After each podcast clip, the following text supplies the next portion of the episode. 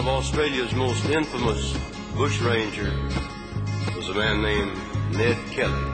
Всем привет! Это Леша Филиппов, редактор сайта Кинотеатр.ру и сайт журнала «Искусство кино». Обычно каждый понедельник я выпускаю подкаст «Мандай Карма» или его спин «Индивидуальный кинообозреватель». Но сегодня решил попробовать нечто совершенно иное. Тонто – это еще один спин-офф Мандай Карма, в котором я попробую рассказывать о фильме или сериале, связанных с ними явлениях и фигурах, а также делать это не просто в формате монолога, но где-то очень отдаленно на подступах к аудиоспектаклю. Конечно, не буду ничего зачитывать по ролям, разыгрывать или что-то вообще пытаться изображать, но мне бы хотелось, во-первых, выстроить некоторый стройный нарратив, во-вторых, передать атмосферу фильма, явления или чего-либо, о чем я буду рассказывать. В первом выпуске я хочу рассказать о фильме Джастина Курзеля «Подлинная история банды Келли», о мифах вокруг реального Неда Келли, о новом австралийском кинематографе и, может быть, о чем-то еще. Почему подлинная история? Ну, это один из тех фильмов, которые больше всего меня впечатлили в первые месяцы 2020 года. Во всяком случае, ровно настолько, чтобы поизвращаться с форматом и придумать что-то эдакое.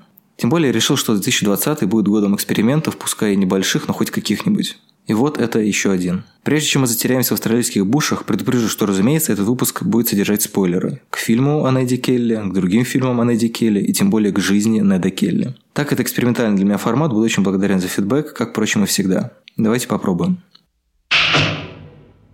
Настоящая жизнь Неда Келли. So as you read this history, know that it will contain no single lie. May I burn in hell if I speak false. Итак, Нед Келли – австралийский человек-миф. По одной версии, местный Робин Гуд, грабивший английские банки на радость жителям Австралии, которые, естественно, ненавидели колонизаторов. Хотя, может быть, уместнее сравнить его с фигурами вроде Бонни и Клайда, преступниками, которых романтизировали во времена Великой депрессии, благодаря их отчаянной жизни и монструозному статусу банков, которые знаменитый дуэт грабил. We rob banks. По другой версии, Нед Келли всего лишь жестокий преступник, который грабил и убивал, пока его не настигла петля закона. Может быть, его кровавые подвиги действительно спровоцированы жаждой наживы, а не какой-то сознательно антиколониальной позицией. Истина думается где-то посередине. История Келли пестрит противоречивыми деталями, версии опровергают друг друга, на одних эпизодах я остановлюсь подробнее, другие упомяну в проброс. Или вообще забуду. Эдвард Келли, он женат, родился в июне 1855 года.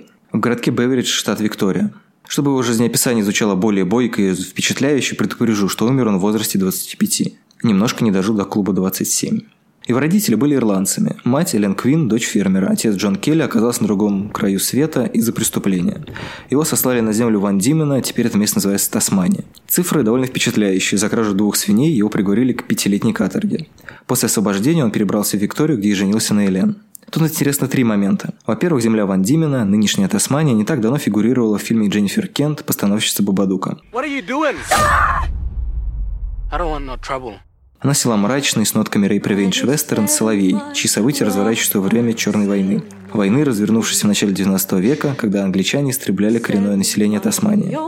Два других момента связаны с родителями Келли.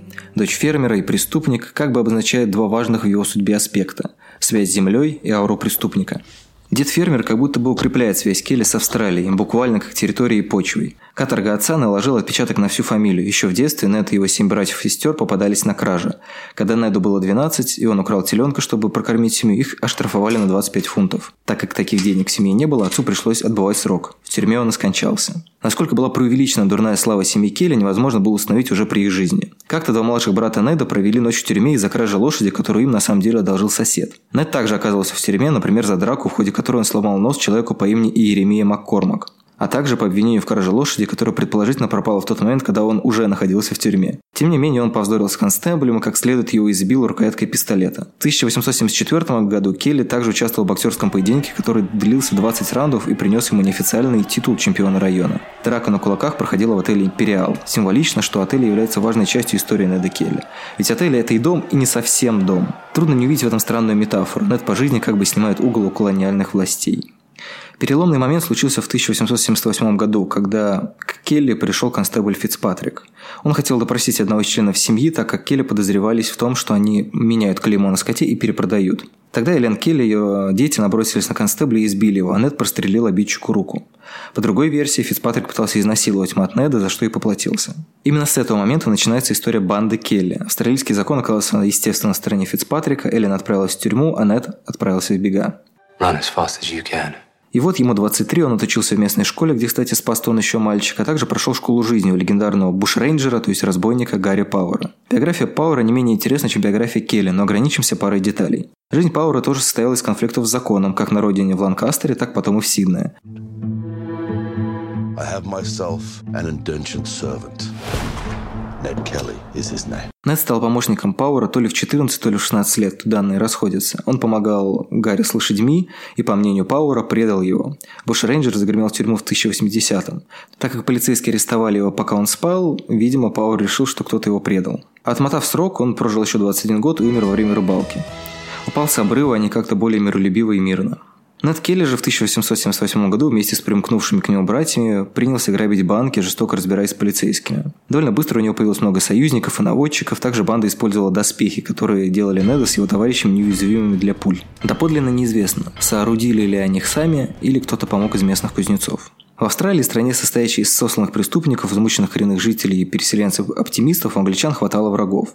На этом же по-настоящему восхищались, его называли экстраординарной личностью и даже суперменом. Тогда для этого использовали слово «суперхьюман». Сначала банда Келли напала на полицейский лагерь, где находился констебль, посадивший его мать. Затем они ограбили банк, вновь находившийся рядом с полицейским участком. А в 1897 году еще один. Грабежи чем-то напоминали безумные перформансы. Заложников поили алкоголем, развлекали цирковыми номерами на лошадях, Келли переодевались в полицейскую форму, пока констебли полуголые сидели в камерах. А коронным номером, вызывавшим прилив народной любви, было сожжение векселей. После этих выходок за голову Келли назначили награду в 4000 фунтов, а на борьбу с его бандой планировали собрать чуть ли не целую армию. Узнав об этом, Нед запланировал пустить поезд с констеблями под откос, перебить выживших и воцариться в Австралии как настоящему лидеру. Но у полиции тоже были уши и союзники. Все закончилось очень кинематографично. В городке Гленроен Нед и его банда ждали полицейский поезд. Когда же стало очевидно, что он сегодня не прибудет, они отправились в местный отель, где пили, играли в карты веселились, пока их не окружили 30 человек. Из которых, кстати, только шестеро были констеблями. Эта сцена напоминает финал из «Дикой банды» Сэма Пикинпа или из еще не состарившегося сериала Netflix «Забытый богом». Перестрелка продолжалась всю ночь, а под утро Нед в броне с тремя пистолетами атаковал полицейских с тыла. В ходе перестрелки раненый констебль заметил, что ноги Келли не защищены, так и удалось ранить и захватить в плен. Штурм отеля продолжился, пока братья Келли не покончили с собой. Это узнал священник, зашедший в горящий отель. Смертный приговор на Келли вынес тот же судья, что посадил на три года его мать за покушение на Фицпатрика.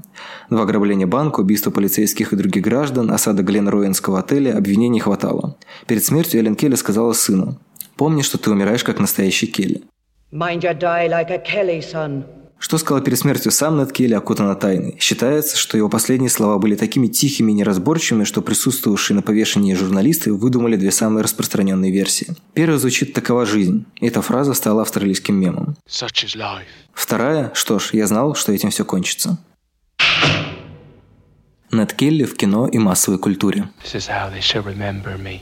В 2008 году австралийские археологи нашли неподалеку от Мельбурна гробы, в одном из которых предположительно могли находиться кости Неда Келли.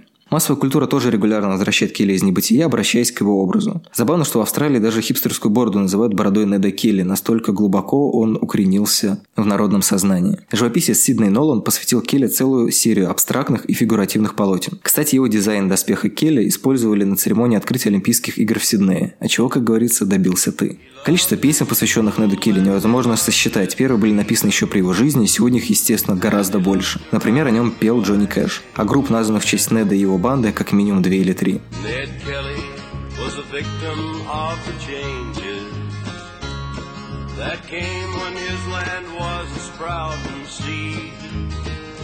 Роман Питера Керри «Подлинная история банды Келли» в 2001 году получил Букеровскую премию. На нем, кстати, и основан фильм Джастина Курзеля. С кино Келли вообще интересная история. Впервые его житие экранизировали в 1906 году, меньше чем через 30 лет после его смерти. И это чуть ли не первый драматический фильм в истории кино. Два других известных боепика – это «Нед Келли» 1970 года и «Банда Келли» 2003.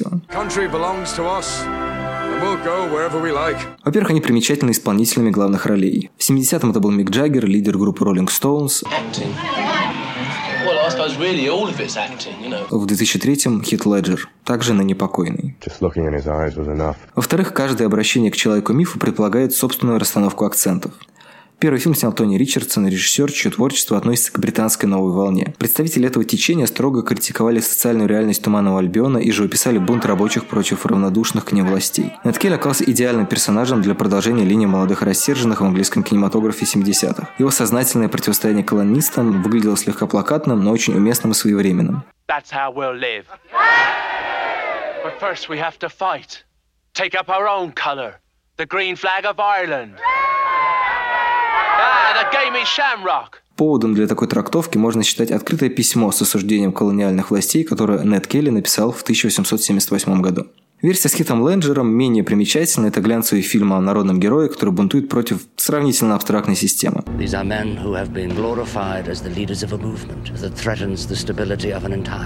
Это фильм гораздо ближе к Бонни Клайду Артура Пена, изобилует закадровыми монологами и примечательно в первую очередь ансамблем, состоящим из известных сегодня австралийских артистов. Уже упомянутый Хит Леджер, Джеффри Раш, Джоэл Эдгертон и Эмили Браунинг. Есть там и два известных британских артиста, это Орландо Блум и Наоми Уотс. Современный австралийский кинематограф. Oh, what a day! What a lovely day! Снявшийся в банде Келли Джоэл Эдгертон не только харизматичный артист, но и одна из ярких фигур современного австралийского кинематографа. Вместе с братом Нэшем и Дэвидом Мишо они организовали группировку Blue Tango Films. В контексте деятельности Неда Келли и состава его банды, куда входили родственники и друзья семьи, довольно иронично, что самобытный австралийский кинематограф самоорганизовался по похожему принципу.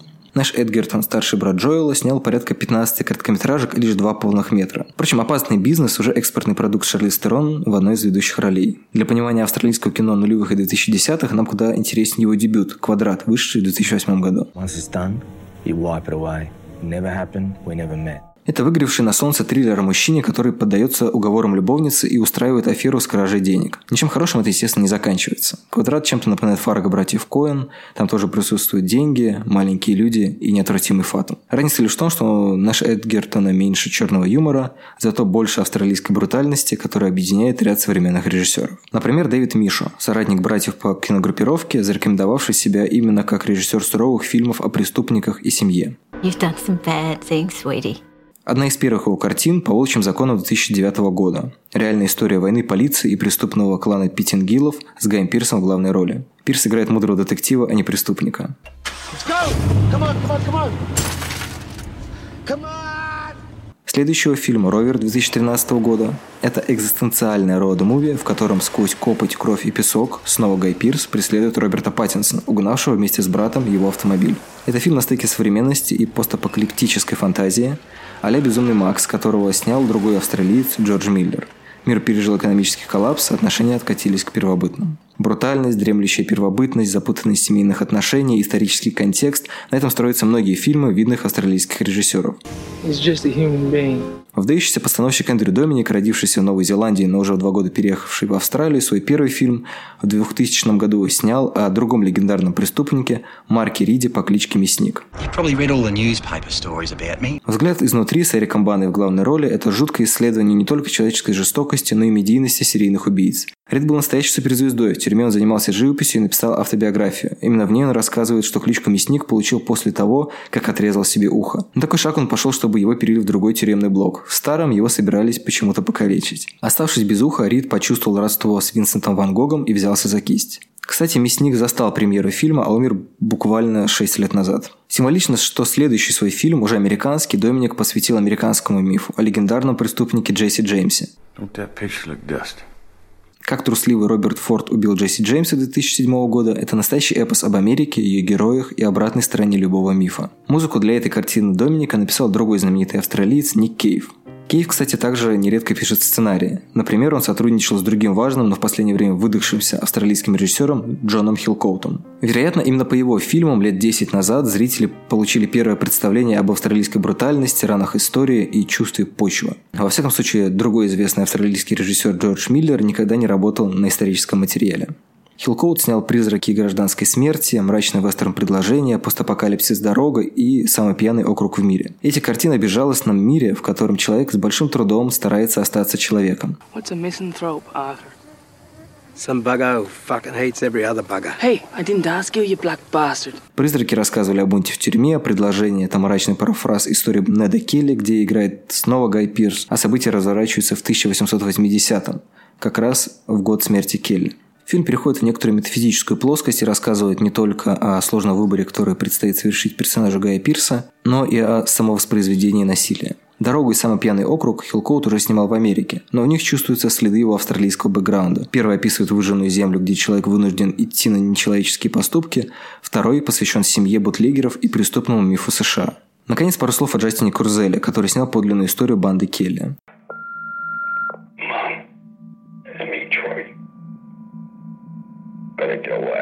Его полнометражный дебют «Снежный город» вышел в 2010 году и рассказывал о банде Джона Бантинга, который в 90-е очищал австралийское общество от тех, кого считал педофилами, а также убивал гомосексуалов, наркоманов и даже просто полных людей. Эта история показана глазами мальчика, который ищет отцовскую фигуру и оказывается вовлечен в эту сомнительную мужскую философию. Следом Курзель экранизировал Макбета с Майклом Фасбендером и Марион Котияр. Там он не только показал свой талант визионера, это невероятно красивая, живописная и кровавая картина, но придумал шекспировскому сюжету психологическое обоснование. Триггером для действий Макбета и его супруги оказывается смерть дочери, что заставляет несколько иначе взглянуть на знаменитый сюжет. Работа с Курзелем так впечатлила Майкла Фасбендера, что тот пригласил его снимать «Кредо убийцы» экранизацию игры Assassin's Creed.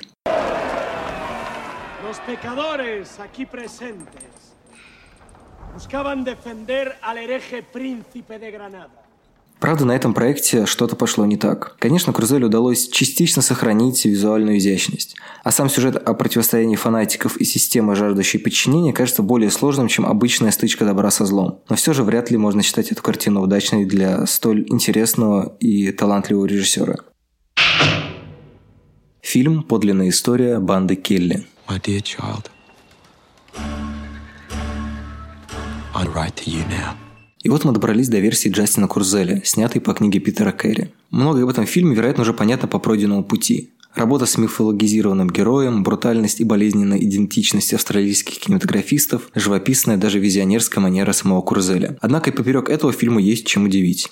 Курзель использует два сюжетных приема. Во-первых, вся подлинная история Неда Келли является его письмом к дочери, которой у него в реальности, скорее всего, не было. Во-вторых, фильм разделен на три части под заголовками «Мальчик», «Мужчина» и «Монитор».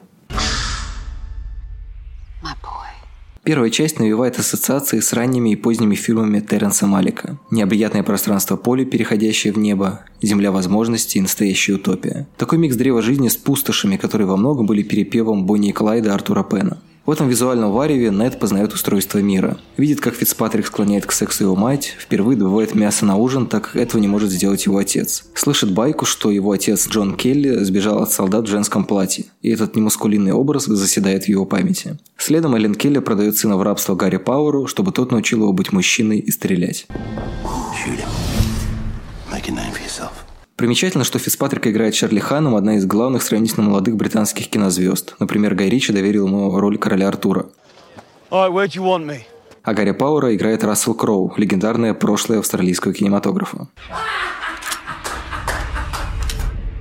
Не случайен и кастинг на роль повзрослевшего Неда Келли. Во второй части Курзель доверяет эту роль Джорджу Маккею, который еще недавно воплощал все самое-самое английское в фильме Сэма Мендеса 1917. Этот фокус, кажется, намекает нам на то, что Нед Келли столетия спустя отвоевывает у англичан все то, что ему было дорого. Вторая глава начинается с боксерского поединка. Маккей разминается перед дракой, он согнут пополам, животом вверх, а у него над грудью висит на стене стяг Великобритании. Красивая метафора доминирования и сопротивления. Поединок происходит в отеле, таким образом Келли после тюремного срока зарабатывает на жизнь. Никакой школы по Курзелю и Керри Келли не кончал. Это привилегия англичан, ирландцы и австралийцы учатся лишь одному – выживать. Тут же он знакомится с неплохим, на первый взгляд, констеблем, его играет Николас Холд. Но и тот, заполучив жену сестру Келли, начинает выкаблучиваться и доставлять семейству неприятности. Настоящее противостояние Неда с законом и вся насыщенная событиями история банды сосредоточена в последней трети – главе «Монитор».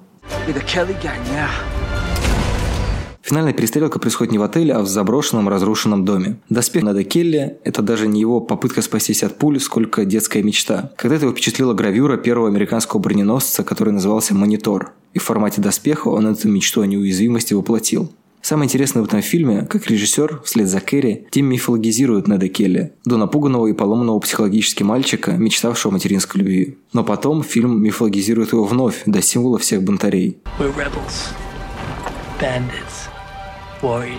У бунта тут есть минимум несколько синонимов. Если не вчитывать в антураж боксерского поединка аналогию с бойцовским клубом, то первая важная линия намечается байкой про платье. Банда Келли тоже будет наряжаться в женский костюм, чтобы шокировать неприятеля. Вместе с тем это заявляет в брутальном Келли и его соратниках жажду чувственности, понимания, слабости, всего того, что оказывается вытеснено из маскулинного и жестокого дискурса австралийской жизни.